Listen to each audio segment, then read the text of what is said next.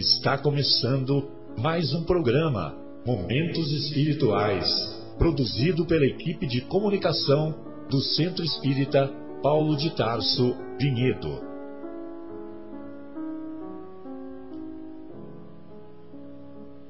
Se guardas contigo o estigma do sofrimento, indagando pela solução dos velhos problemas do ser e da dor, se percebes a nuvem que prenuncia a tormenta e o vórtice traiçoeiro das ondas em que navegas, vem conosco, estudemos a rota de nossa multimilenar romagem no tempo, para sentirmos o calor da flama de nosso próprio espírito a palpitar e morredouro na eternidade, e acendendo o lume da esperança, perseveremos juntos em exaltação de alegria que Deus, o Pai de infinita bondade, nos traçou a divina destinação para além das estrelas.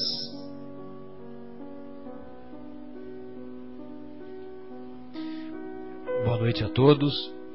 Estamos iniciando mais uma edição do programa Momentos Espirituais, programa que é produzido pelo Departamento de Comunicação do Centro Espírita Paulo de Tarso, aqui de Vinhedo. Estamos ao vivo na Rádio Capela 105,9 FM. Hoje é dia 17 de julho de 2015. O nosso contato através do telefone da Rádio Capela é 3876 6846. Temos também o e-mail cept.vinhedo@gmail.com. Temos também ainda o canal no YouTube CEPT Vinhedo e recentemente a Rádio Capela inaugurou o sistema de WhatsApp, né, pelo WhatsApp é, 019, através do número 019 996 39 7984. Pois bem, estamos iniciando então o nosso programa Momentos Espirituais e dando continuidade ao estudo de O Livro dos Espíritos, no livro quarto, Esperanças e Consolações, particularmente no item intitulado Penas Temporais. Neste item, tem, Penas Temporais, na questão 983, nós vamos encontrar o nosso codificador da doutrina espírita, Allan Kardec, indagando aos benfeitores espirituais. Não experimenta sofrimentos materiais o espírito que sofre suas faltas em nova existência? Será então exato dizer-se que, depois da morte, só há para a alma sofrimentos morais? Então, será que para a alma existe somente sofrimentos morais? Os benfeitores espirituais assim respondem. É bem verdade que quando a alma está reencarnada, as tribulações da vida, os desafios que a vida nos impõe, são-lhe um sofrimento. Mas só o corpo sofre materialmente. Falando de alguém que morreu, continuam os benfeitores espirituais. Costumais dizer que não mais sofrerá nem sempre isto exprime a realidade. Como espírito, está isento de dores físicas. Ou seja, no mundo espiritual, como o corpo material é completamente diferente, o corpo espiritual é muito mais sutil, muito mais refinado, então é, ocorre uma ausência de dores físicas como compreendemos aqui na Terra. Dependendo, porém, das faltas que tenha cometido, pode e pode vir a ser ainda mais desgraçado em nova existência. o mal rico terá que pedir esmola e se verá a braços com todas as privações oriundas da miséria. O orgulhoso estará à volta com todas as humilhações. Aquele que abusa de sua autoridade e trata com desprezo e dureza os seus subordinados, se verá forçado a obedecer a um superior mais ríspido do que ele o foi. Todas as penas e tribulações da vida são sofrimentos das faltas de outra existência, quando não a consequência das faltas da vida atual. Logo que daqui de saído, compreendê-lo-eis. Muito bem.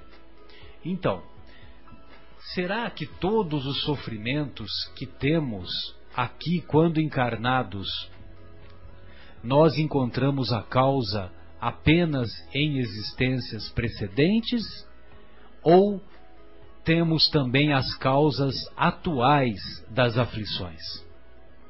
Nós vamos encontrar lá em O Evangelho segundo o Espiritismo, no capítulo 5, Bem-aventurados os aflitos, então Kardec nos esclarece que há dois tipos de causas das aflições: as causas atuais das aflições e a, as causas anteriores das aflições.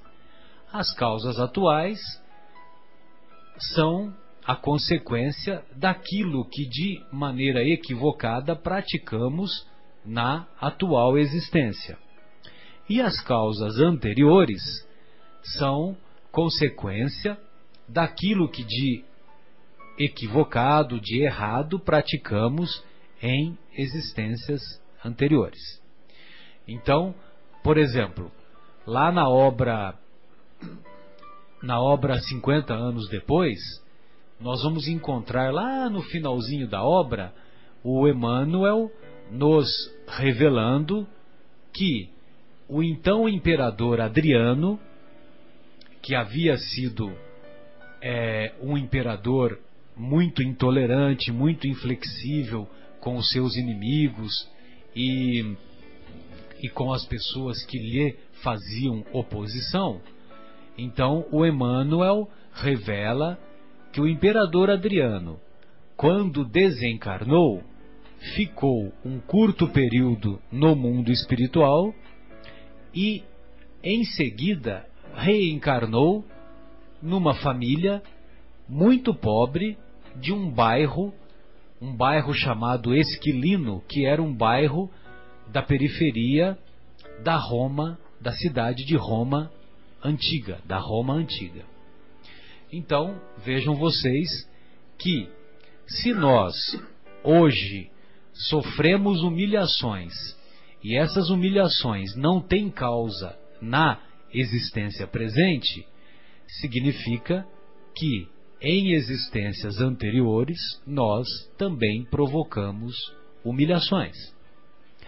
Há um outro sentido também que vale a pena nós é, nós fazermos uma reflexão que muitas vezes nós, por nos mantermos ainda orgulhosos, nós nos deparamos com frequência com provas ou com situações que, ah, que nos provocam humilhação justamente porque nós ainda nos mantemos orgulhosos.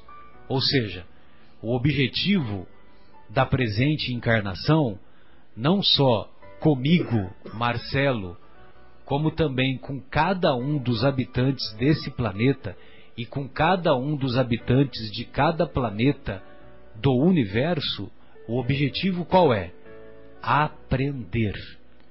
E para nós aprendermos a humildade, nós temos que enfrentar situações em que o nosso orgulho é provado. Então, a, nós estamos apenas fazendo uma, uma reflexão inicial e estamos acompanhados hoje do nosso querido Fábio, da nossa querida Sônia e também do nosso querido e infatigável Marcos. O nosso querido Guilherme hoje encontra-se em compromissos na antiga capital brasileira e está lá às voltas com com seus familiares na cidade maravilhosa. E daqui nós mandamos um abraço carinhoso para ele e para os seus. É, Fábio, gostaria de ouvi-lo em, sua, em suas considerações iniciais. Fique à vontade. Marcelo, aqui os espíritos usam é, a palavra expiação, né? Basicamente, ele está falando que o espírito que expiou aqui na Terra, se ele necessariamente vai continuar sofrendo lá no plano espiritual, de forma moral ou de forma física, né? Ou de alguma forma. Queria só falar um pouquinho sobre esse termo expiação, para ficar claro para os ouvintes. Sim. Antes, é, antes e até hoje, né, vamos dizer assim, a gente sempre é, a gente sempre colocou à tona, colocou fora da gente o sentimento de justiça. Então, se eu estou sentado aqui, o Marcelo passa por trás de mim e dá um tapa na minha cabeça, eu vou querer é, o meu instinto, né, a minha vontade de, vai ser de dar um tapa na cabeça dele imediatamente. Porque eu vou querer que a justiça seja feita. Né? Eu vou querer que ele sofra o que eu sofri. E é assim que eu encaro justiça. Mas não, a lei de Italião, né? É a lei de Italião. E isso vem sendo assim desde milênios, né, Sônia? Só que Deus não vê assim. Deus vê o seguinte: o Marcelo deu um tapa na cabeça do Fábio. O Fábio sofreu. O que que eu tenho que fazer para o Marcelo aprender que não se deve dar tapa na cabeça dos outros? Que dói. Se a melhor solução for ele levar um tapa na cabeça para ele aprender isso, então tudo bem, que ele leve. Mas, como Deus é misericordioso, existe, existem outros meios do Marcelo aprender que não se deve dar um tapa na cabeça do Fábio. E muitas vezes ele vai aprender, aprend, ele vai aprender essa lição por outros caminhos. Só que se eu for um espírito que entendia a palavra de Jesus, falando assim, olha, perdoa 70 vezes, sete vezes, se eu for um espírito que confia na justiça divina, eu não vou me preocupar se o Marcelo levou o tapa na cabeça ou não. Eu vou me preocupar, eu vou ter certeza que Deus vai encontrar um meio de fazer o Marcelo aprender essa lição. E às vezes o Marcelo pode aprender até essa lição no fundo do seu remordimento, né, do, seu, do seu arrependimento, e usando a sua mão, ao invés de dar tapa na cabeça dos outros, para dar flores, né, para servir. E aí ele recuperou, ele aprendeu a lição sem ter levado um tapa na cabeça. Então, a expiação que, é, que os espíritas tanto falam é a necessidade de o espírito viver uma lição que faloar, faloar, né? Que o fará aprender é, que tal coisa não se deve fazer. Perfeito. Então, por exemplo, é, se, leva, se o único jeito de eu aprender que não se deve dar tapa na cabeça é levando um tapa na cabeça, esse tapa que eu levei agora para aprender foi uma expiação. Né? Então eu sofri uma dor, eu, sofri, eu tive um sofrimento que me, é, que me ensinou que tal coisa não se deve fazer. Então a gente fala que a gente vive num mundo de provas e de expiações. Expiações. Por que, que a gente fala que expiações a gente... com X? Exato. Então por que, que a gente fala que a gente está sofrendo expiações? Porque nesse mundo nós estamos aprendendo as lições de como evitar ser aquilo que a gente tem sido. Né? Então nós estamos vivendo na carne, muitas vezes, experiências dolorosas para deixarmos de fazer com os nossos irmãos aquilo que fazíamos. Né? Então, espiar é isso. É, liço, são lições que nos vão mudar de rota, mudar de caminho para um caminho. Correção, correção de rota. Né? Perfeito. Então, na pergunta, os espíritos falam assim: nós vamos continuar espiando, né? Ou seja, nós vamos continuar corrigindo a nossa rota sempre. Né? A resposta é sempre que necessário. Claro que se a gente está no plano espiritual e nós não temos mais corpo, os métodos de correção da rota são diferentes. Né? E a interferência da nossa moralidade aí fala muito mais alto.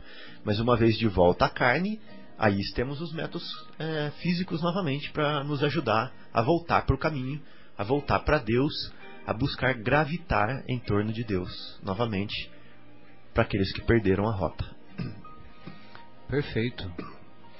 Muito boa exposição, viu, meu caro Fábio? E vale a pena que a gente procurar a ajuda do dicionário quando nós vamos encontrar que espiar com X significa sofrer as consequências de algo. Espiar com X significa purificar, cumprir a pena que reabilita. Então, por isso que a gente vê na doutrina o tempo todo, né? Expiação, mundo de provas e expiações, né? Mundo de provas e castigos. Então, não é errado nós dizermos que expiação é castigo. Só que nós evitamos de usar esse termo castigo porque quando a gente fala em castigo, isso nos remete à culpa, à punição, e aquilo parece aquela coisa eterna que não tem fim. Né? Na verdade é educação, né? É, é quando o objetivo é, é educação, que foi o que dissemos anteriormente, que o, o objetivo de cada habitante deste planeta e de todos os inumeráveis que existem no universo, o objetivo de, da vida de cada habitante é aprender. E espiar com S significa observar secretamente, né? É, é aquilo que o que o 007 faz, né? Então é o espião. o espião. Então é o espião lá do os nossos amigos lá, como é que eles se chamam lá? Eu sei que espião é o cara que não é mais espião. Ah, é, aí já. Bond. Aí James já é Minas, Bond. Né? Bond, James Bond. Que é, o, que é o espião 007 famoso das telas, né? Sônia, gostaria de ouvi-la. Boa noite. É, você pegou a minha deixa, né? Boa noite a todos. Aqui presente, Fábio, Marcos, Marcelo. Boa noite a todos os ouvintes do Rádio Capela. Mais um prazer estar aqui com vocês, aprendendo sempre. Então, Marcelo fez a definição, que eu ia fazer a definição de espião, né? Eu vou falar aqui que é a definição de prova, né? Porque espiar, nós já temos uma noção do que é, né?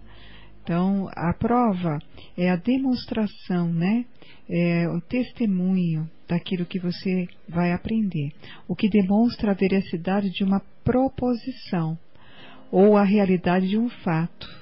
Então você vai demonstrar, você vai dar prova de boa vontade que você realmente aprendeu. Então, quando a gente tem ah, todo aquele aprendizado de caridade, de tolerância, né, de perdão, de indulgência, que perdão e indulgência é a mesma coisa. Quando a vida nos convida a ter essa tolerância com o próximo, quando alguém fecha você no trânsito, né? Isso já aí é um treinamento. Como é que está o seu nível de tolerância com aquele que acabou de fazer uma fechada no seu no trânsito no seu carro? Como é que está o teu nível de tolerância, né, de paciência e de perdão para aquele que abusou da sua boa vontade e entrou na fila, na frente, na sua frente da fila? É claro que nós temos esses convites por pessoas oportunistas, eles estão errando, porque eles sabem que não é o correto essa situação. Por eles, eles estão tendo oportunidade de aprender outra coisa, né? Que eles estão errando e que eles vão ter que entender que isso vai ter na lei de ação e reação e alguém vai fazer a mesma coisa com eles, né? Da mesma forma que nós estamos lá também tentando aprender qual aquela lição do dia. Daquela pessoa que te maltratou, que não foi paciente com você, de um, de um parente é, que esteja é, é, irado, né?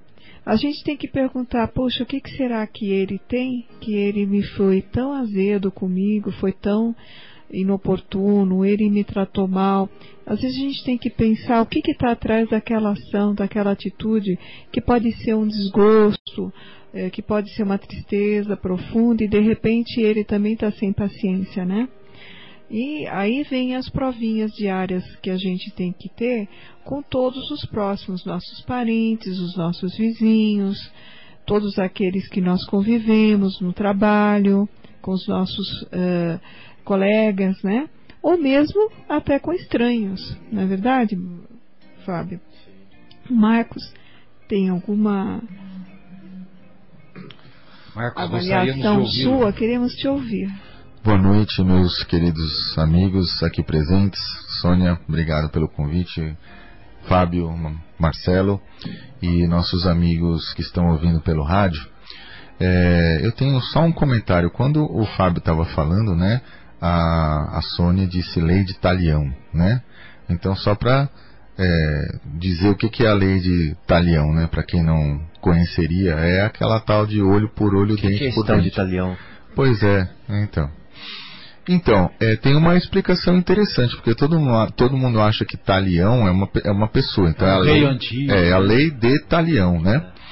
Mas a explicação que eu ouvi, que eu mais gostei, que eu acho que faz bastante sentido, é o seguinte, que essa lei antigamente, né, era a lei do que você paga tal e qual você efetuou a sua, a sua, é, a sua maldade. maldade, digamos assim. Seu né? erro, seu É. equívoco. Tal e qual, ou tal e quão, certo? Então, e tal e virou uma quão. corruptela. É, tal e quão, é, tal e quão, talião. talião, talião virou talião, certo? Mas a lei de talião é tal de olho por olho, dente, dente por dente, e, e- e o meu comentário aqui é só para lembrar uma frase. Teve uma pessoa que falou o seguinte: olho por olho e o mundo acabará cego. Né? Quem falou isso foi Gandhi. E quem me ensinou que essa frase tinha sido dita por Gandhi foi um amigo meu chamado Giovanni Cesário. É Então, verdade. um abraço a ele e olho por olho e o mundo acabará cego. É, olho por olho, dente por dente. Se a, se a humanidade assim se mantiver, não só ter- a humanidade terminará cega, como desdentada, né? Meu Deus. É, amigos, é, nós vimos também nesse comentário que se uma pessoa faz mau uso da riqueza, numa existência seguinte, ela vai reencarnar numa situação de privação, numa, situa- numa situação de miséria. Ou seja, ela fez mau uso do dinheiro, né? E fazendo mau uso do dinheiro, chegou lá no mundo espiritual, ela a própria consciência dela viu as inúmeras bobagens, né, que, a, que ela havia cometido e ela se arrepende desses ela se arrepende daquilo que provocou e ela pede a Deus, pede aos benfeitores espirituais que lhes conceda uma nova existência para ela poder corrigir, para ela poder, é, vamos dizer assim, se, igual, se igualar perante as leis de Deus. E aí é concedido, graças à misericórdia de Deus, a misericórdia de Deus é infinita. A Deus não é pobre de misericórdia e ele ah, impõe uma nova existência para esta pessoa que abusou da riqueza em existência anterior.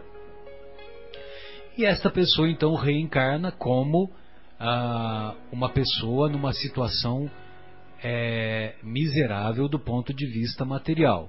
Muitas vezes nós encontramos nós encontramos pelas ruas é, os nossos irmãos pedintes envolvidos com cobertores às suas costas em noites frias e pedindo esmolas. E nós vamos encontrar no passado essa mesma cena quando esse mesmo pe- pedinte usando não o cobertor atrás das costas, mas usando as túnicas dos palácios e fazendo mau uso da riqueza em existências precedentes. A cena se repete em outra existência, só que numa condição oposta, numa condição inversa. Que lhe provoca, sem dúvida, uma humilhação, mas essa mesma humilhação, esse mesmo sofrimento, vai fazer com que ele tenha a, aquele sentimento de culpa abreviado e ele se sente em paz com a própria consciência quando, se ele souber suportar com coragem, suportar sem se revoltar com esta situação, então sim, aí ele vai conseguir se igualar é, perante as leis de Deus. E nós nos recordamos também de uma passagem evangélica muito bonita, para mim em particular, é muito tocante, que é o nosso querido Zaqueu. E nós vamos encontrar lá no, nos evangelhos o encontro maravilhoso de Zaqueu com Jesus. Zaqueu, todos sabemos, era o chefe dos publicanos, lá em Jericó. Jericó era a cidade dos comerciantes, a cidade onde fervilhavam as atividades comerciais, as atividades. E o ICMS, né? As atividades do mercado. Para nós, hoje em dia, seria o, o ICMS estava fervilhando, né? Estava aquecido. Muito bem. Aí o Zaqueu era de estatura baixa. Ele era baixinho. E naquela época, Jesus era um um popstar, né? Ou seja, ele era uma pessoa onde ele ia, ele levava multidões, né? É mais ou menos como, por exemplo, os Beatles, aonde os Beatles iam, é, a multidões, multidões sim. queriam assistir o, aquele conjunto. Depois, em décadas seguintes, é, o, o, aquele conjunto Queen, né, do Fred Mercury e tantos outros, né? Pois bem, então aonde Jesus ia, multidões o acompanhavam. Estou lembrando aqui o Papa é, hoje é assim, né? É, o Papa também, né? O Papa, onde o Papa vai, lógico que multidões o uhum. acompanham. Pois bem, e ah, lógico que como ele era de estatura baixa e ele sabia qual o caminho que Jesus ia fazer, ele, o que que ele fez? Ele subiu numa numa figueira num sicômoro, através de um sicômoro, para ficar num lugar que ele pudesse pelo menos ver Jesus. E para surpresa dele, o que, que aconteceu? Ele, quando ele passa, quando Jesus passa próximo da localidade onde estava Zaqueu, Jesus lhe dirige o olhar. Já pensou o seu olhar encontrar com o olhar de Jesus? que coisa maravilhosa que deve ser, né? O magnetismo que é impregnado, aquela coisa toda. Então, o olhar de Jesus cruzou com o olhar de Zaqueu e Jesus, que não era bobo nem nada, Jesus fala para Zaqueu: Zaqueu, desça daí porque hoje eu vou jantar lá na sua casa. Olha que Jesus era ousado, né? Ou seja, já garantiu a refeição dele, né? Pois bem, Aí quando ele, quando Jesus vai até a casa de Zaqueu, Jesus faz um trocadilho com o próprio nome. Porque em hebraico Jesus significa Yeshua. Yeshua em hebraico significa aquele que salva. Uma vez, é, uma vez que J, o J não existe em hebraico. O que existe é Yeshua. Mas lógico, foi traduzido para o português, chegou o nome chegou como Jesus e nós, e nós compreendemos e sabemos quem é Jesus do mesmo jeito. Muito bem. E Yeshua significa aquele que salva. Quando Jesus entra na casa de Zaqueu, o que, que ele diz? Hoje a salvação entrou nesta casa. Ou seja, hoje Jesus, né, eu entro nessa casa, né, e significa a salvação. Pois bem, e Zaqueu era odiado pelas, pelos seus compatriotas porque ele era publicano. E o publicano era o cobrador de impostos. E os, e os judeus daquela época não gostavam de pagar impostos. Só naquela época que não se gostava de pagar impostos. Hoje nós adoramos pagar impostos, uh -huh, né? Uh -huh. pois bem, aí o, o Zaqueu. Não, mas a... o duro, Mateo, Marcelo, é que naquela época eles pagavam imposto para o Império Romano. Exato. Né? É como se a gente tivesse que pagar imposto para os Estados Unidos. Exatamente. Ou seja, pior ainda, né? Pior ainda. Pagar imposto já é ruim. Para os Estados Unidos, Deus me livre. Exatamente. É... Exatamente. E o, e o, publicano, ele era um, ju, um judeu, só que ele tinha autoridade dos, ele tinha autorização dos romanos para cobrar imposto dos seus irmãos judeus. Só que esses cobradores de impostos, eles cobravam os impostos e davam a parte para os romanos, só que os romanos toleravam os publicanos, porque os publicanos, olha que gozado, desviavam uma parte para si. Mas é só naquela época ah, que acontecia isso. isso. É hoje, é. hoje não acontece isso. Não, corrupção começou agora. É. Então, só começou tinha só tinha naquela época.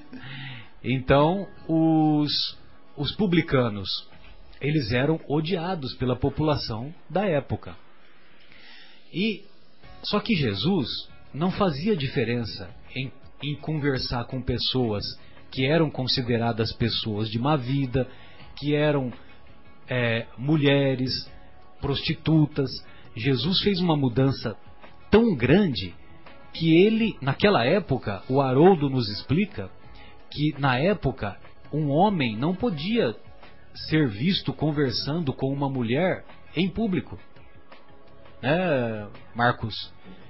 Nas leis da época não permitiam que um homem conversasse com uma mulher em praça pública, em nas ruas. E Jesus veio derrubar tudo isso. Porque Jesus conversava em público com prostituta. Então, quer dizer, ele veio revolucionar. Ninguém valorizou tanto a mulher como Jesus. Pois bem, aí o nosso querido uh, Zaqueu ficou tão comovido com a visita de Jesus em sua casa que ele disse que ele doaria para os pobres metade dos bens que ele possuía. E não era pouca coisa, porque ele, era, ele, ele só era o chefe dos publicanos. Né? Ele não era só um publicano, ele era o chefe dos publicanos. E ele disse mais: que ele daria quatro vezes mais o valor que era devido se alguém tivesse se sentindo prejudicado pelos impostos que eventualmente ele teria cobrado de maneira equivocada. Que ele pagaria quatro vezes o valor. Né? Zaqueu era o rico da época. Era o rico da época. Pois bem, segundo as tradições cristãs, após a desencarnação de Jesus, ficou vaga a ficou vaga com o suicídio do nosso querido Judas, ficou vaga uma, vamos dizer assim, vamos dizer assim, uma vaga no colégio, uma cadeira no colégio apostólico. Eram 12 apóstolos, ficou uma vaga, né? Uma cadeira vaga. E aí então Pedro reuniu os seus é, os seus irmãos apóstolos e tiraram na sorte é, quem ocuparia aquela vaga. E havia dois candidatos. Um era Matias e outro era, não me lembro o nome do outro personagem. Teria que fazer uma consulta no, no Atos dos Apóstolos, bem no comecinho. E a sorte recaiu, eles, eles optaram em fazer, em tirar na sorte, né? Jogar uma moedinha. Aí a sorte recaiu sobre Matias. Sabe quem era Matias, de acordo com as tradições cristãs, orais, né? Matias era o próprio Zaqueu. Que quando as pessoas se convertiam naquela época, elas era muito comum elas mudarem de nome. É assim como Saulo mudou o nome para. O que vai acontecer? Esse indivíduo, quando ele mostra a, a tela da verdade, né? E ele percebe o mal que ele fez, ele vai ter o arrependimento, ele vai ter que espiar a prova e depois ele vai querer reparar. São os três passos para as pessoas que desviaram seus caminhos retornar ao caminho de sua evolução. Arrepender, espiar a dificuldade que criou em outros, então vai passar sofrer pela sua, as consequências daquilo. Vai sofrer, uhum. justamente, e depois ele vai querer ainda reparar, reparar. devolver, voltar todas aquelas aquela situação num futuro para frente. E sabe qual é o mais maravilhoso de tudo isso? É que Deus dá essa oportunidade através das reencarnações. E aí sim, aí sim nós vamos conseguir retornar ao caminho da nossa evolução. É porque Deus não é pobre de misericórdia, né? Fábio, gostaria de ouvi-lo. Estou aqui pensando é, se é, se as pessoas quando chegam do lado de lá, se elas têm condições de se arrependerem de fato. Porque eu acredito que vai ter gente que vai chegar do lado de lá e vai analisar a sua própria vida, vai analisar as oportunidades que teve, vai analisar a conduta e vai se arrepender. Fala assim, puxa, podia ter feito diferente. Mas vai ter gente que tá tão emaranhada no meio do da sujeira, no meio do mal, que chega do lado de lá e ainda acha que está certo. Continua achando que está certo. E essas pessoas, como que fica né, nessa situação? Essas pessoas, Deus vai pegar, vai dar as mãos para essa pessoa. E assim, estou falando de uma maneira figurada, né? Lógico. Ele vai colocar mensageiros abnegados que vão dar as mãos para essas pessoas. E vão levar lá naquela aldeiazinha, lá naquela vilazinha, e mostrar: olha, você está vendo essa pessoa que está sofrendo aqui? Ela está com asma, né? Ela está com dificuldades respiratórias. O posto de saúde não recebeu os recursos para é, atendê-la, para dar um medicamento para ela. E agora virou crônico, né? Ela vai, passar, vai sofrer isso até o finalzinho da vida dela. E o dinheiro que era para vir para ela estava nas suas mãos. Foi Passou subtraído. pelas suas mãos e você o subtraiu, né? Então quer dizer, estou dando um exemplo tonto, né, mas uma coisa que acontece no nosso dia a dia, porque eu estou falando como se fosse um político, e, são só os políticos que são errados, né? Mas agora eu vou dar um exemplo do nosso dia a dia. Eu tenho meu carrinho lá, e o meu carro está chegando na hora do motor dele pifar. Eu já sei que está chegando a hora, porque ele já tem tantos quilômetros rodados, e ele já está começando a dar certos sinais. Então o que, que eu penso? Está na hora de eu vender o meu carro. Para quem? Para um tonto qualquer. O primeiro trouxa que, é, que aparecer. Exato. E eu não vou falar nada, né? E vou conseguir o dinheiro como se fosse um carro bom, que não tivesse o problema do motor, e eu passo o problema para o meu irmão.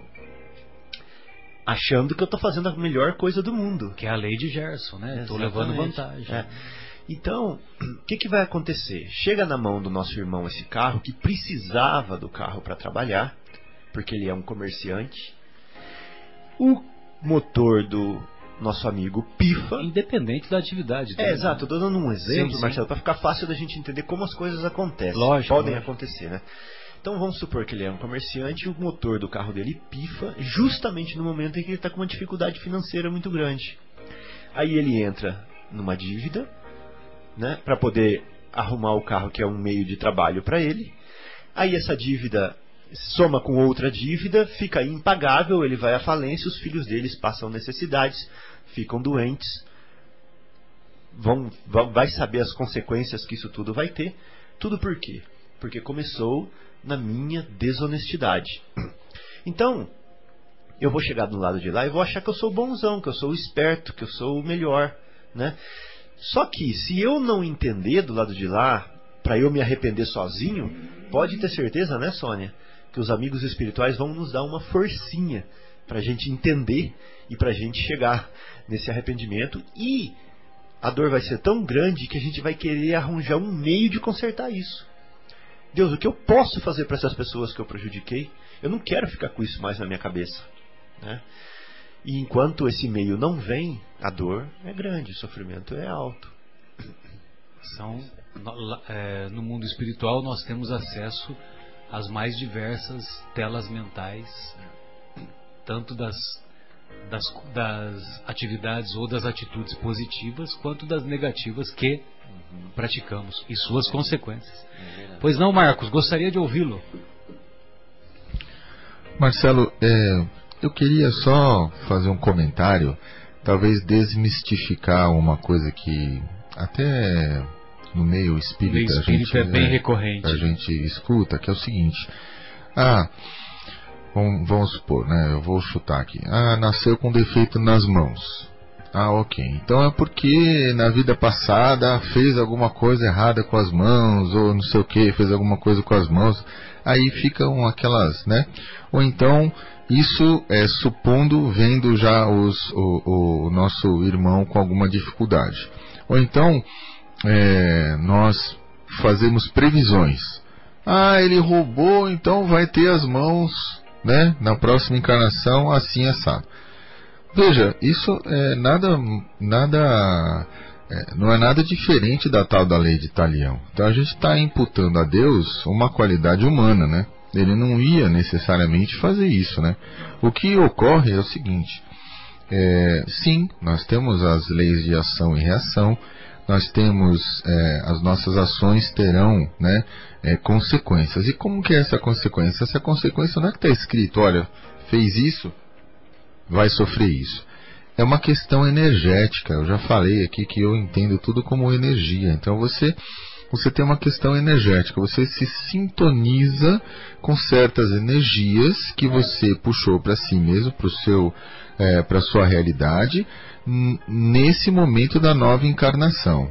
Agora, eu li alguns livros que dizem o seguinte: se você conseguir se desvencilhar desta energia fazendo outras coisas, atitudes positivas, ou mesmo é, sofrendo as consequências sim das energias negativas, só que de uma outra forma que não tenha nada a ver com é, aquele ato em si que você perpetrou, né?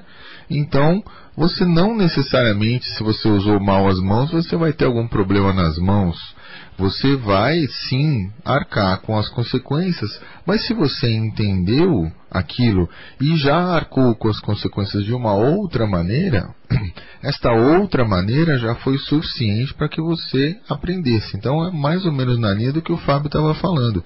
Por quê? Porque você já entendeu você vai ser levado ao entendimento de uma maneira ou outra. Não necessariamente você vai ter alguma coisa que te, é, esteja tão intimamente relacionada com aquele órgão ou com aquela coisa que você fez que dê na vista. Claro que existem essas coisas, né? E os próprios espíritos solicitam essas provas antes de encarnar.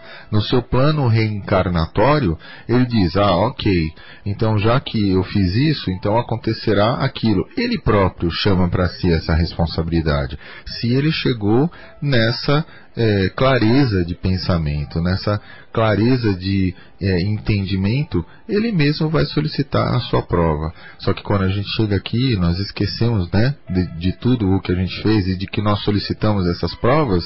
E aí muitas vezes a gente culpa quem? Até o próprio Criador, né? Ah, Deus me fez assim.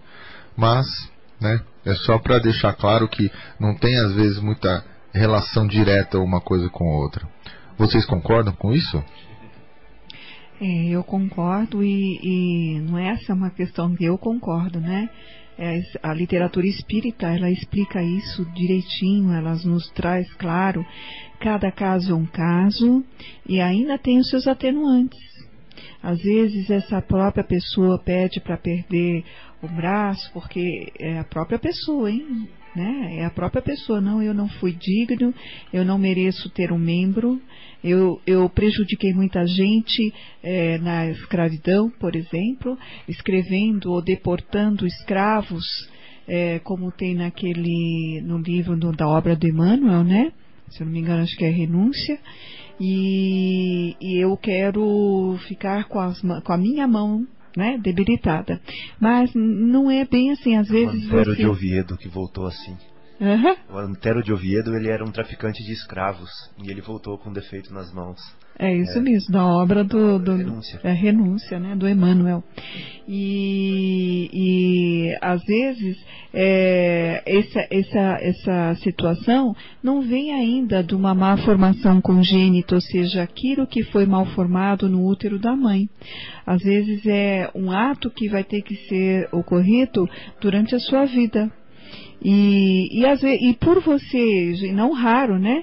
Uh, você faz coisas boas, você é, pratica a caridade, conhece o cristianismo. Eu não estou citando religião, estou citando é, atitudes cristãs porque isso é que Deus pede de nós, né? Na verdade, Deus nunca ergueu nenhuma igreja, nem levantou nenhuma parede dizendo a igreja tal, a igreja X, a igreja Y.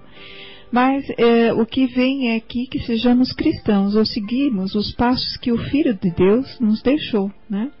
E esse indivíduo que era para perder um braço, ele acaba perdendo um dedo, né?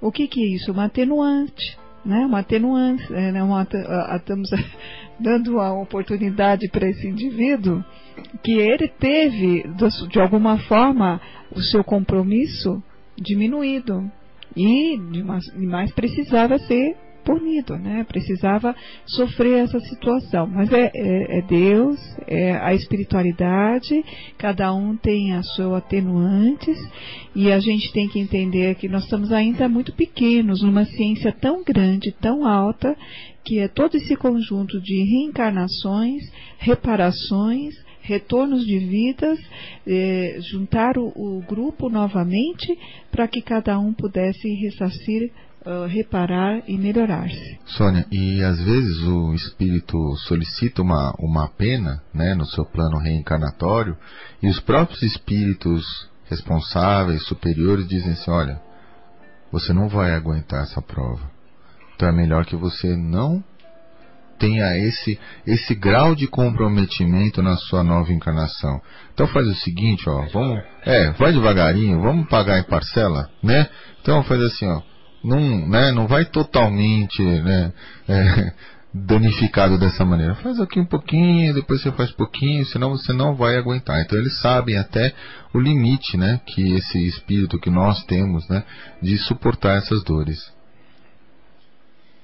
Então esse comentário que a Sônia fez é, nos remete, é, evidentemente, mais uma vez à capacidade infinita e que nós temos apenas uma pálida ideia, a capacidade infinita de Deus demonstrar o seu amor através do perdão inesgotável, através da sua misericórdia que não tem limites. Por não ter limites, a misericórdia divina nos concede tantas e tamanhas oportunidades e peçamos a Deus que saibamos aproveitá-las. Mas o que é interessante nessa, nessa conversa é que, conforme vocês iam falando, a gente sempre se reporta, ou a gente sempre se recorda das passagens evangélicas. E nós vamos encontrar a passagem, a famosa passagem do cego de nascença, de que, que Jesus curou. Essa passagem é. Quer dizer, né, todas as passagens de Jesus são sublimes, né, mas tem algumas em particular que, que nos tocam mais ao coração, logicamente que é, dependendo da afinidade que cada um tem por este ou por aquele detalhe. Mas, particularmente para mim, esta passagem ela é muito comovente porque o cego de nascença é levado para Jesus e Jesus pergunta se ele quer ser curado. E ele, e ele sim, ele responde que ele gostaria de ver. E imaginem vocês uma pessoa que nunca enxergou.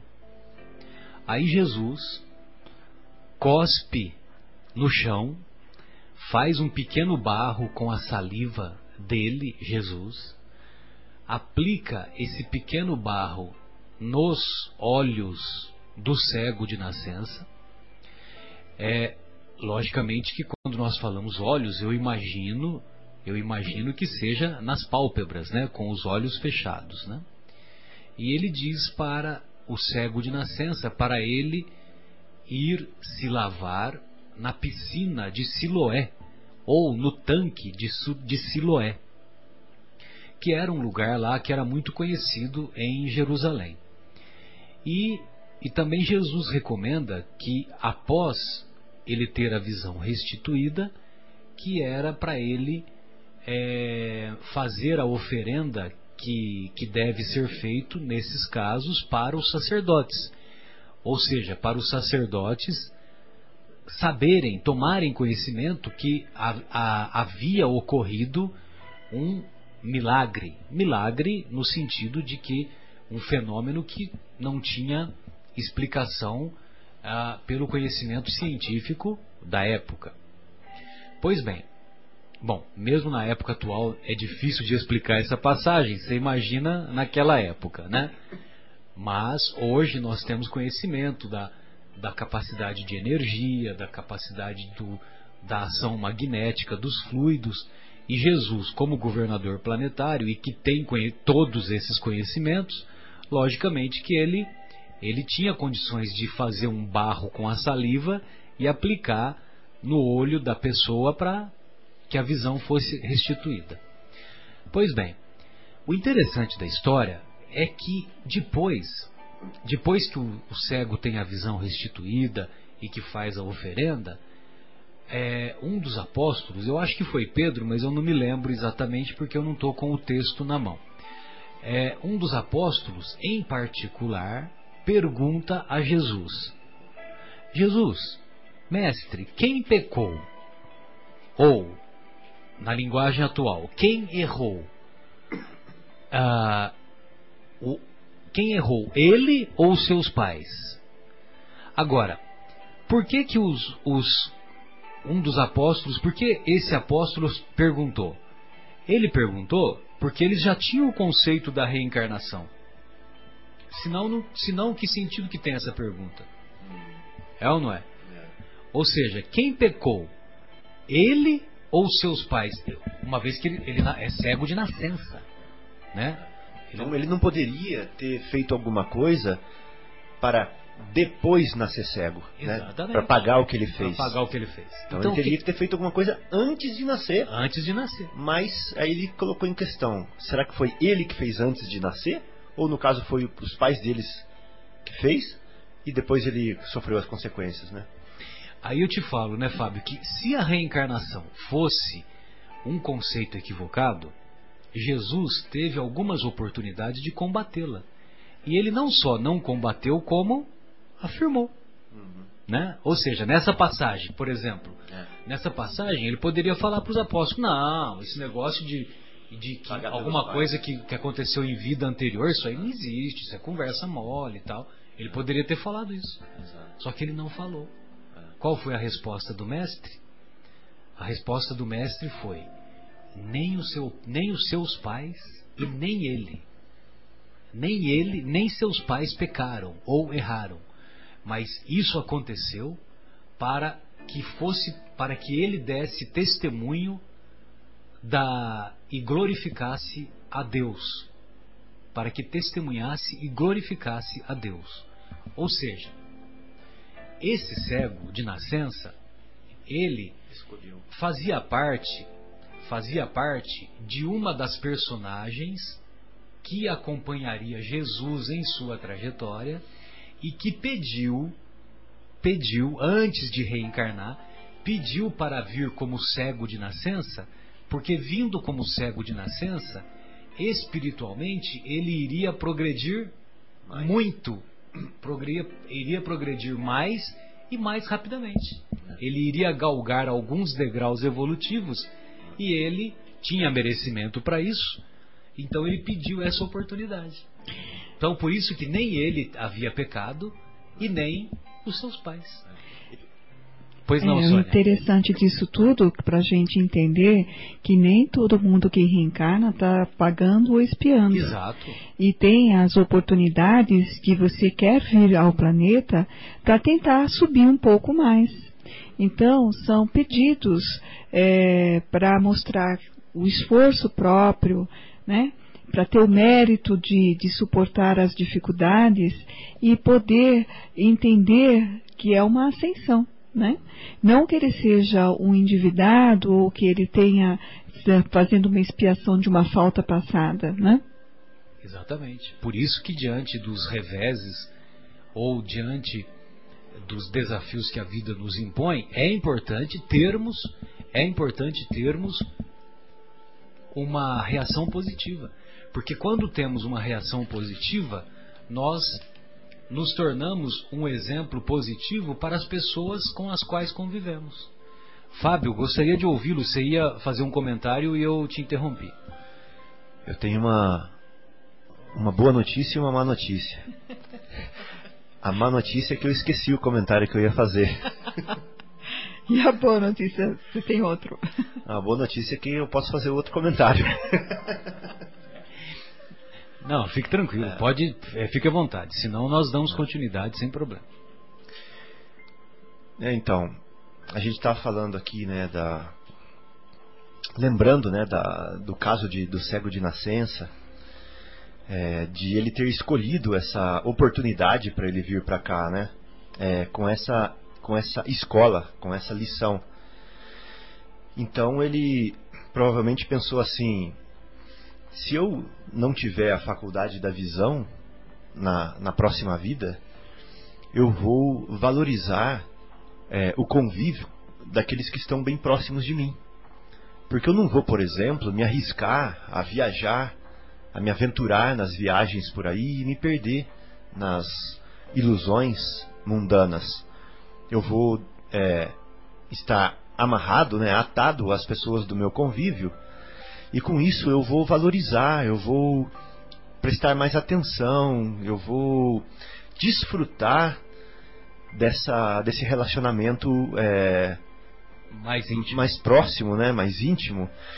E eu vou tirar lições preciosíssimas desse convívio. Então, Deus, eu pediria que o Senhor me desse essa oportunidade, porque eu acho que vai ser uma lição muito valiosa para mim eu que sou um aventureiro, eu que sou uma pessoa distraída ou viajada, que gosto de me perder é, nessas aventuras e depois eu me dou conta né, que eu perdi o tempo, eu gostaria sim dessa oportunidade, se o Senhor me concede. E os espíritos superiores, vendo que o raciocínio dele é justo, que o raciocínio dele é amoroso, que o raciocínio dele é bom, concordam e falam assim: não, nós que somos seus tutores espirituais, né, que guiamos o seu caminho, concordamos com a sua conclusão. Eu acho que realmente você vai ter essa oportunidade de valorizar e tal, apesar de você nunca ter feito mal aos olhos de ninguém, né? É uma lição que você escolheu que é muito boa para você.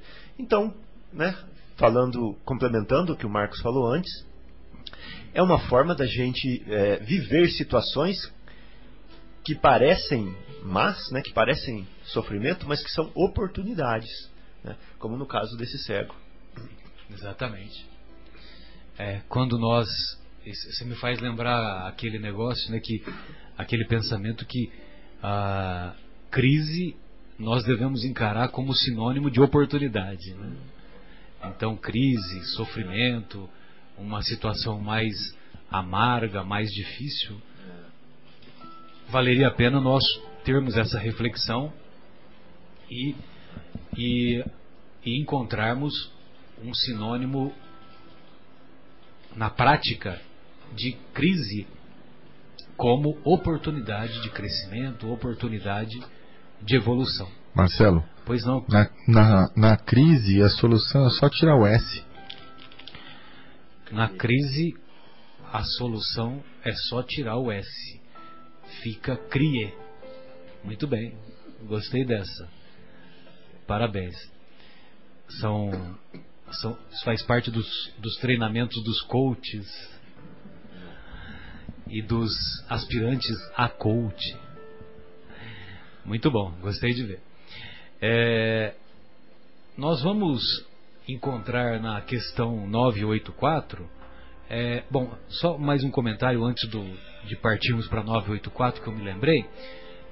É que ah, em, em programas anteriores nós dissemos que, por exemplo, uma criança ah, que nasce com um defeito congênito, uma anomalia congênita do coração, possivelmente em existência anterior, ela pode ter se suicidado através de um tiro ou uma facada na região do coração.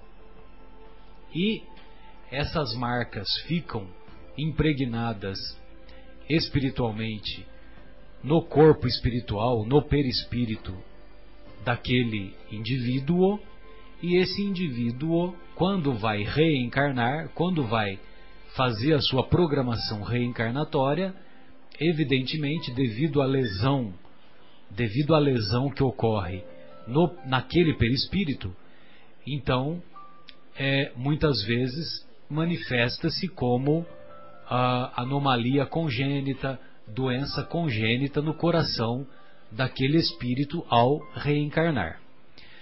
Mas, evidentemente, que nós queremos deixar claro que cada caso é um caso, cada individualidade é uma individualidade. Então, tem casos que as, que as pessoas nascem com defeitos congênitos que é de uma atitude que é uma consequência de uma atitude negativa do passado. Mas também haverá casos em que algumas anomalias congênitas ocorrem como uma possibilidade de avanço, tal qual o exemplo do cego de nascença que desenvolvemos ainda há pouco. Um pois não, Fábio? Um exemplinho bobo aqui. Ó, quem cai de moto rala o joelho e rala o cotovelo, certo? Vamos dizer que sim. Que é porque você é vai, você é vai tentar anteparar, né? Você vai tentar parar o, a queda sim, com sim, o é braço é e você não aguenta e o, o cotovelo vai, né? O e joelho a vai. A cabeça está protegida, claro, com capacete. Exatamente. Então vamos lá. Ah, pô, chegamos no consenso que quem cai de moto rala o joelho e rala o cotovelo, certo? Aí você vê uma pessoa com o joelho ralado, com o cotovelo ralado, você fala assim: caiu de moto. É verdade? Não. Pode ser que ela caiu de skate. Nem sempre. Pode ser que ela caiu de bicicleta. As causas são inúmeras. Exatamente. Então, a gente vê uma pessoa, vou trazendo isso para nossa aulinha aqui, a gente vê a pessoa com um problema no coração, significa que ela deu uma facada no coração dela na vida passada? Não. Mas se ela der uma facada, ela vai vir com problema no coração na próxima vida, muito provavelmente. Mas se ela veio com problema no coração, não significa que ela que é por, exatamente porque ela deu uma facada. Pode ter inúmeras causas. Moral da história: a gente não deve conceituar. Nós é. devemos apontar. Nós não devemos, ah, esse daí deve ter feito alguma coisa errada, é. né? Nós não, não, somos juízes, mas gostamos de sentar na cadeira de juízes, né?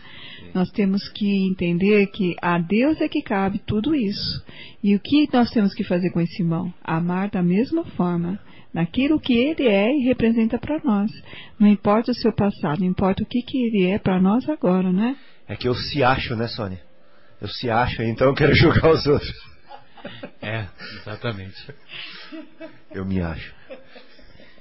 Pois bem, é, acho que podemos fazer uma pausa musical, Marcos, para desenvolvermos o, o outro tema em seguida. Podemos sim. E eu separei aqui uma, uma música bastante bonita, né? Que é a Oração de São Francisco cantada pelo Padre Zezinho. Eu acho que ela vai exemplificar bem aqui o que, que a gente deveria fazer para poder não não arcar com essas consequências, né, Fábio? Vamos lá, então.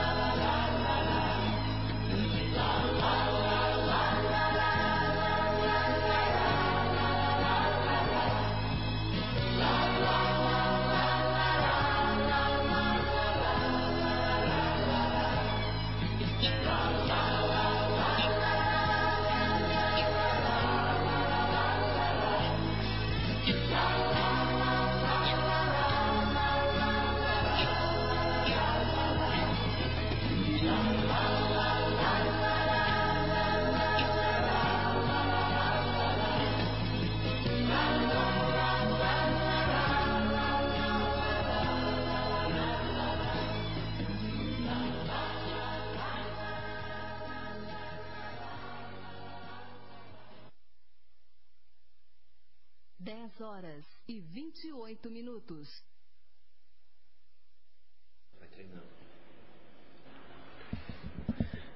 Retornamos com o programa Momentos Espirituais, aqui do estúdio da Rádio Capela FM 105,9, é, cujo telefone para contato e para eventuais questionamentos é 38766846 o WhatsApp da Rádio Capela é 019 99639 7984. E temos ainda o canal de comunicação do, a, do através do e-mail que é cept.vinhedo@gmail.com. É, curiosamente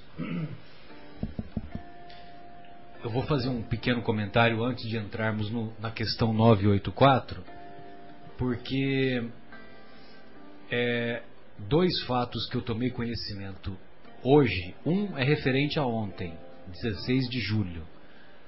E outro é, eu fiquei sabendo hoje através de uma amiga que, que me deu a informação. Mas ontem todos é, tomamos conhecimento através do noticiário que desencarnou o, o antigo jogador de futebol Gigia. Gigia. É, para aqueles que não podem nem ouvir falar de futebol, logicamente que desconhecem quem foi Gigia. Você sabe quem foi Gigia? Claro que não. Não sabe? Muito bem, Fábio. É que eu, eu imaginava que você sou, soubesse alguma coisa de futebol. Eu sei algumas coisas só, entendeu? Mas não eu sei de futebol. Não que eu não que eu seja fanático, né, Sônia? por futebol. Eu torço pro Palmeiras. Só que eu só sei um jogador do Palmeiras. Se ele tiver lá ainda, que é o Valdívia. Valdívia? Não. Não, Não tá, tá mais. mais? Ah, Não então, tá então não sei nenhum. É, ele ainda está tá, tá- ainda tá concluindo o contrato, né? Tá cumprindo o contrato, mas ele não vai jogar mais pelo Palmeiras. Mas é o seguinte, o Gija, ele é o autor do segundo gol do Uruguai contra o Brasil na final da Copa do Mundo de 1950. A final da Copa do Mundo de 1950 ocorreu no dia 16 de julho de 1950. 16 de julho.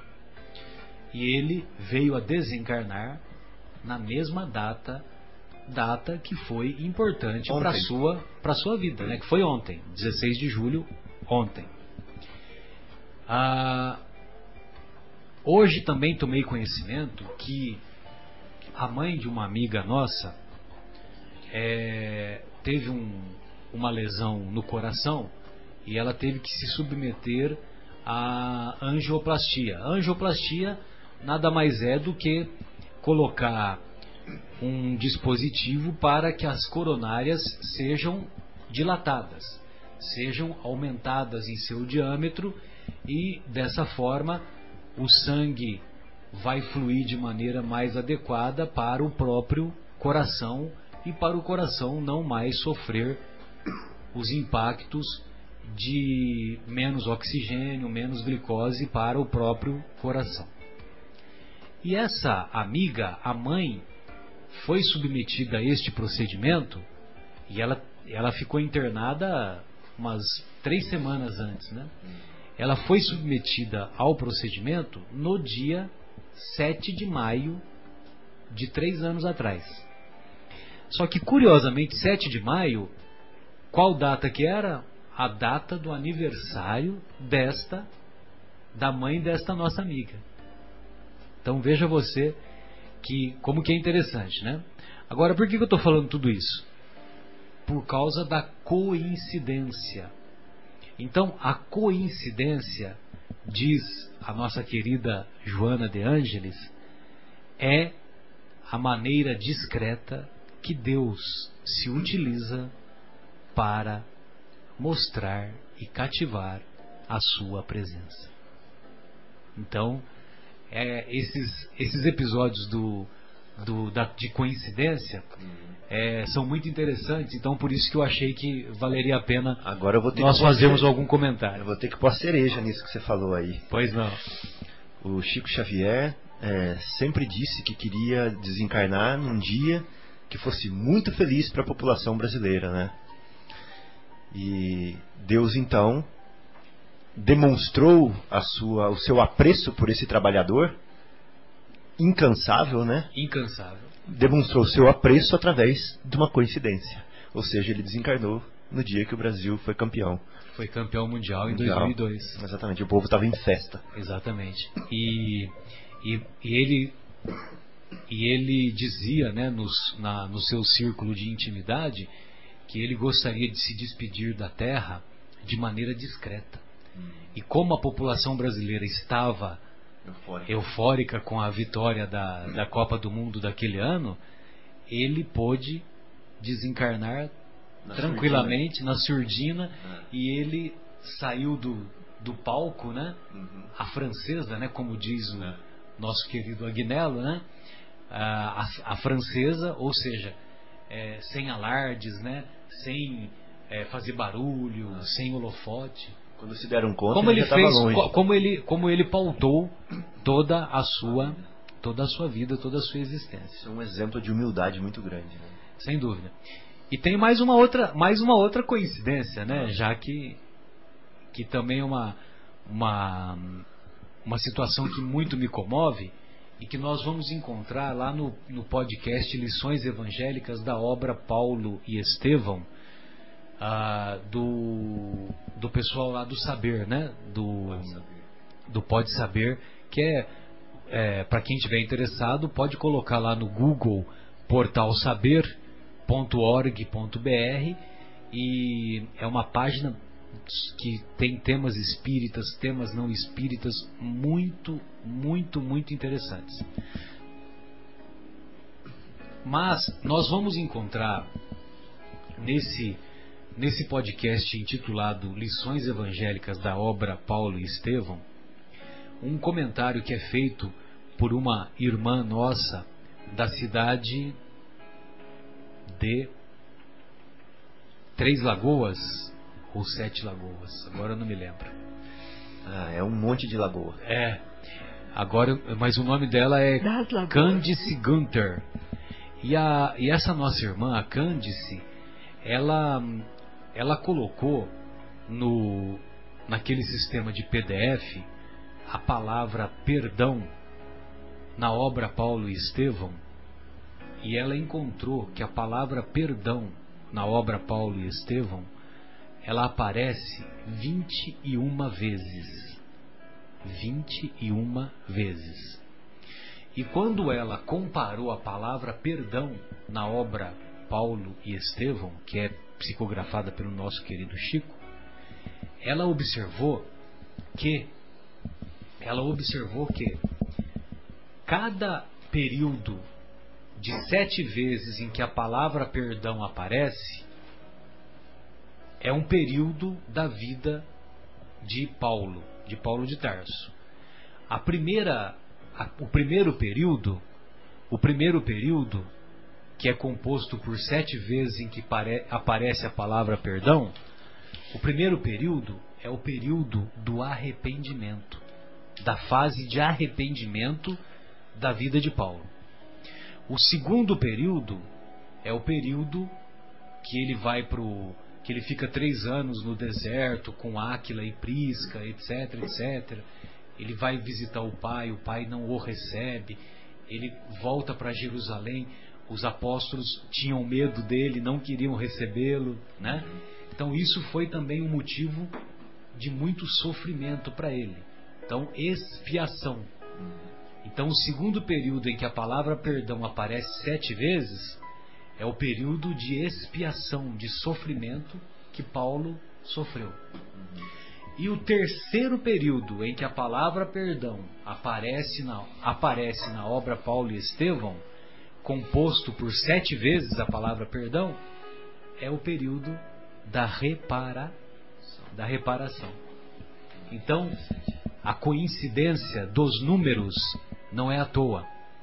Na obra, é, eu não me lembro exatamente qual, qual parte que está, mas é na, na revista espírita, o, os espíritos confidenciam a Kardec, eu digo confidenciam porque a revista espírita ela é muito pouco lida, muito pouco estudada. Mas tem um determinado momento, eu aprendi isso numa palestra, então por isso que eu não sei citar é, aonde que está, qual revista espírita que se encontra. E o palestrante disse que num determinado momento é, os espíritos confidenciam a Kardec que quando a população terrena estiver mais elevada do ponto de vista moral, que os espíritos vão nos ensinar os segredos dos números. Os segredos dos números. Só que no momento atual não há essa harmonia na população terrena para que esse conhecimento seja mais amplamente divulgado, mais amplamente Usado. usado. E é interessante isso, Fábio e amigos, que eu quis contar, não só pela coincidência, arrependimento, expiação e reparação, como também, é, como também a, essa história dos números. Então veja vocês, né? o número 7, 21 vezes, 21 é múltiplo de 7. Sete é um número cabalístico, né, que o É, pessoal fala. Pois é, o Então, 7, na verdade, a 3, numerologia tem muito a ver, né? Mas ainda estamos bem aquém dos conhecimentos plenos sobre É. isso. Né? É, a cabala do- dos, dos hebreus, eles têm, eles têm um estudo profundo sobre isso, né? Eu não tenho conhecimento para falar. Vocês sabem que eu gosto do filme Matrix, né? Pois não. Então tem uma frase lá que o mentor lá fala assim: Where you see coincidence, I see providence.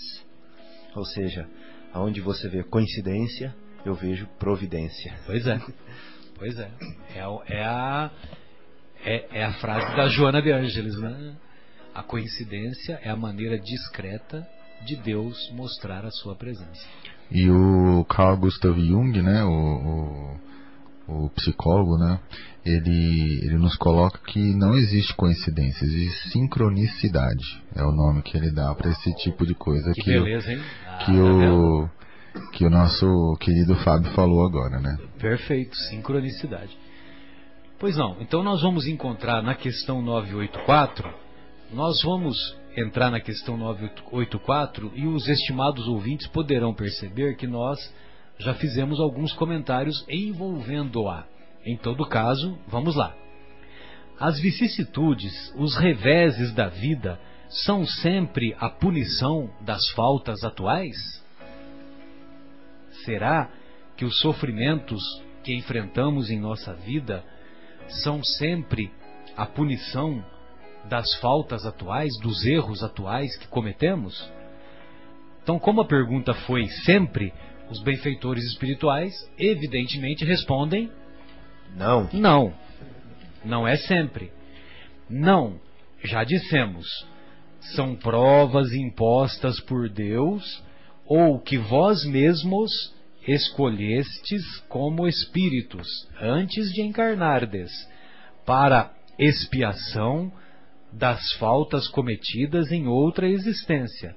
Porque jamais, olha só que interessante, jamais fica impune a infração das leis de Deus e, sobretudo, da lei de justiça. Se não for punida nesta existência, sê-lo-á necessariamente noutra existência.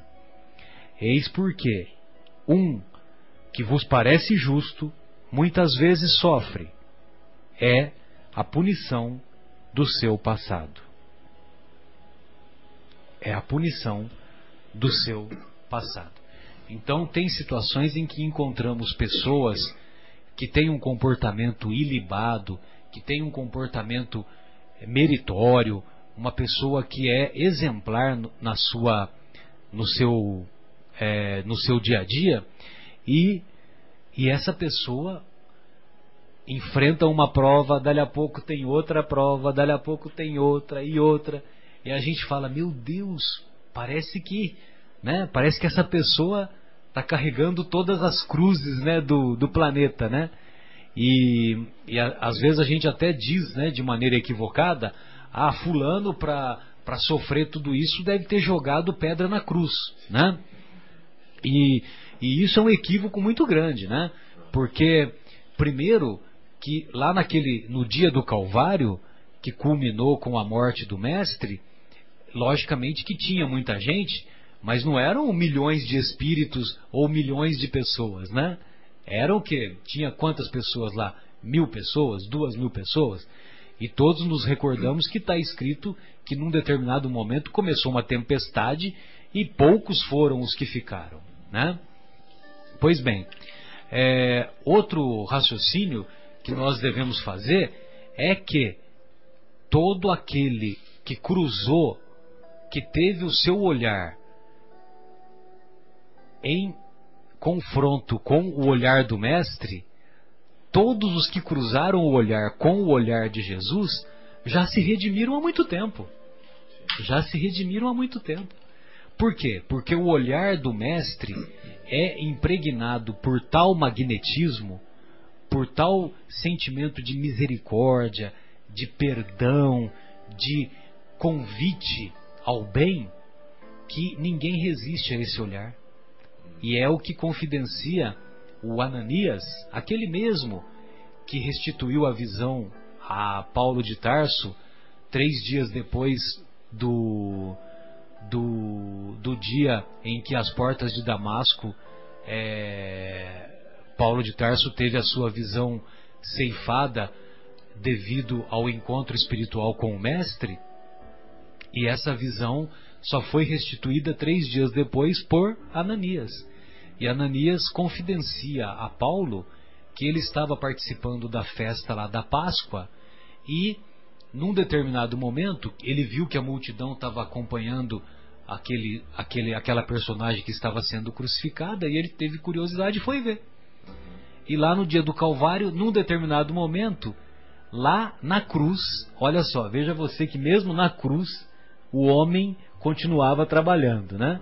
Aí o seu olhar o olhar do mestre cruzou com o olhar de Ananias e para ele foi um convite tão profundo que ele quis saber quem é, quem é o cara, quem é o cara, né? This is the man. E e aí então ele foi tomar conhecimento, né, de quem era aquela personagem que tinha sido crucificada e aprendeu as lições através dos apóstolos e ele nunca mais abandonou o, a, os ensinamentos do mestre e tornou um grande pregador, né? Hum. A tal ponto que a tal ponto que Paulo de Tarso foi para Damasco justamente para prendê-lo, né? Hum, para prender o próprio Ananias, né? Com certeza Jesus, Marcelo, com a visão de raio-x dele, assim, uma maneira engraçada de dizer, né? Mas acho que os ouvintes estão estão entendendo o que eu quero dizer ou seja, aquela visão que sonda o espírito imortal que habita aquele corpo naquele momento, ele consegue pensar no meio da multidão quais são aquelas almas que estão maduras ou, como diz lá em Minas, madurando, amadurecendo. Maturando. É, não é o amadurecendo lá é madurando mesmo. É. Então, aquelas almas que já estão é, despertando, essa é palavra melhor para dizer, né?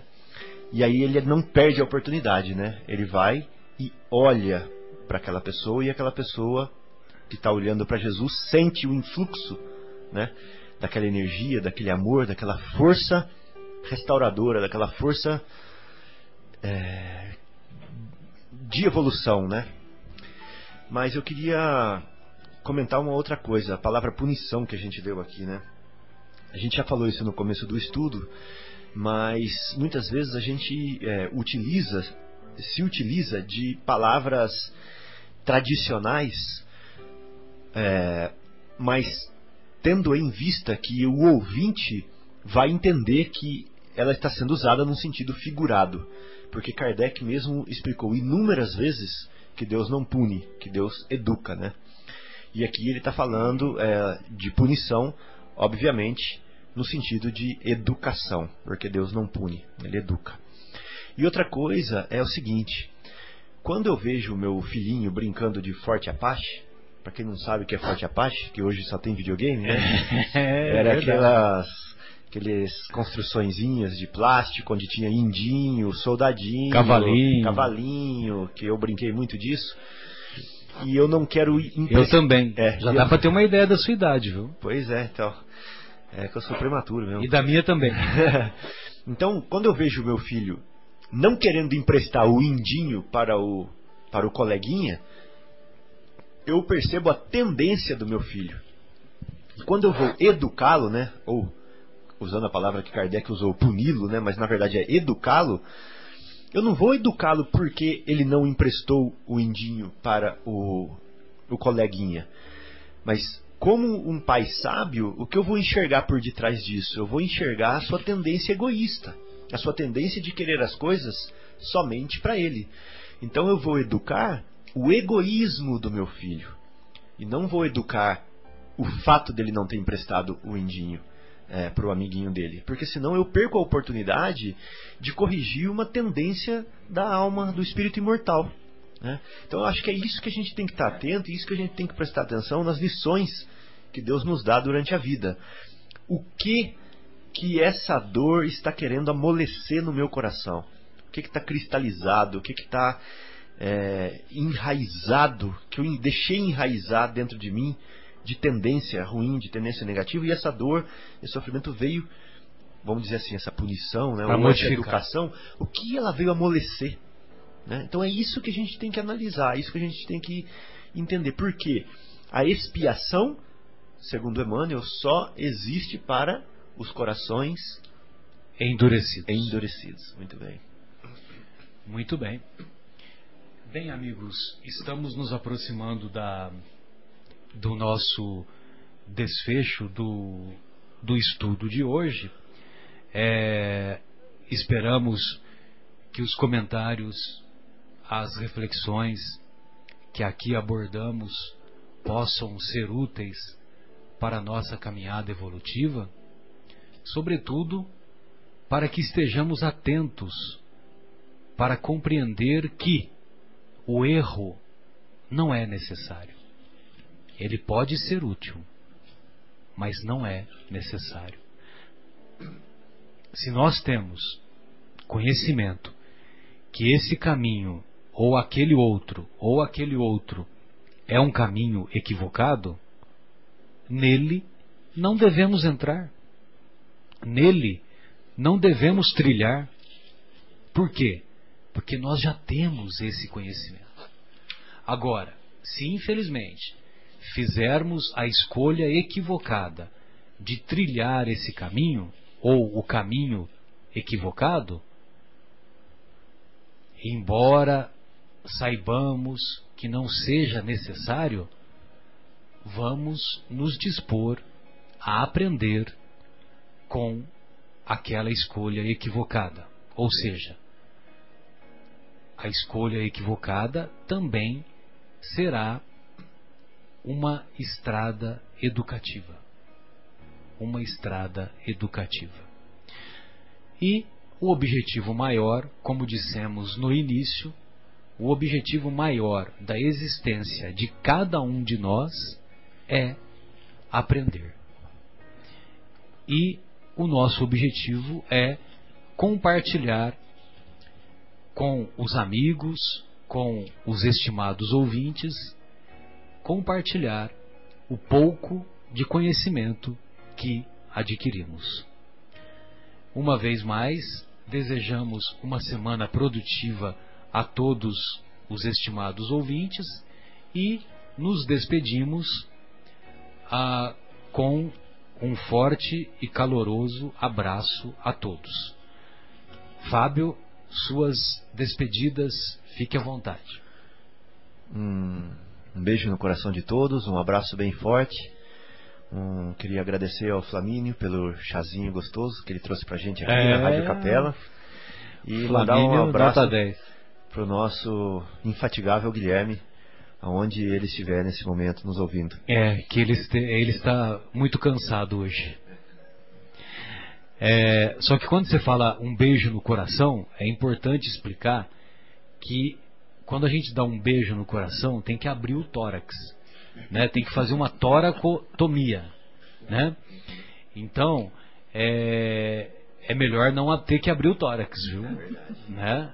porque pode ser doloroso.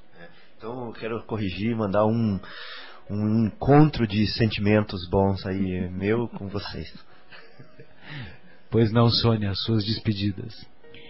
Boa noite a todos, boa noite a você, Guilherme, Fábio, Marcos, Marcelo. sentimos a sua falta, a sua presença, Guilherme. Boa noite a todos os nossos ouvintes do Rádio Capela 105,9. Ao Famínio, pela gentileza. Boa noite a todos aqueles que nos acompanham. E um excelente fim de semana. Que Deus esteja com todos vocês. Marcos, suas despedidas. Queridos ouvintes, excelente final de semana. Que todos tenham muita paz. Todos aqui também, Fábio, Sônia, Marcelo, Guilherme. E sabe quem que a gente esquece de agradecer num programa espírita? A gente esquece de agradecer o plano espiritual superior que fica aqui com a gente, né? Trabalhando também, inspirando essas é verdade. Né, essas reflexões. É, né, inspirando essas cabeças é, pouco inspiradas aqui, mas eles conseguem né, colocar. Eu, eu tô falando da minha, tá? É, eles conseguem colocar alguma, alguma coisa na, na, na nossa voz que a gente consiga é, espalhar para os outros alguma alguma luz, alguma coisa. Então eu quero agradecer bastante a Deus, a Jesus e aos, e aos amigos espirituais por essa oportunidade. Muito obrigado.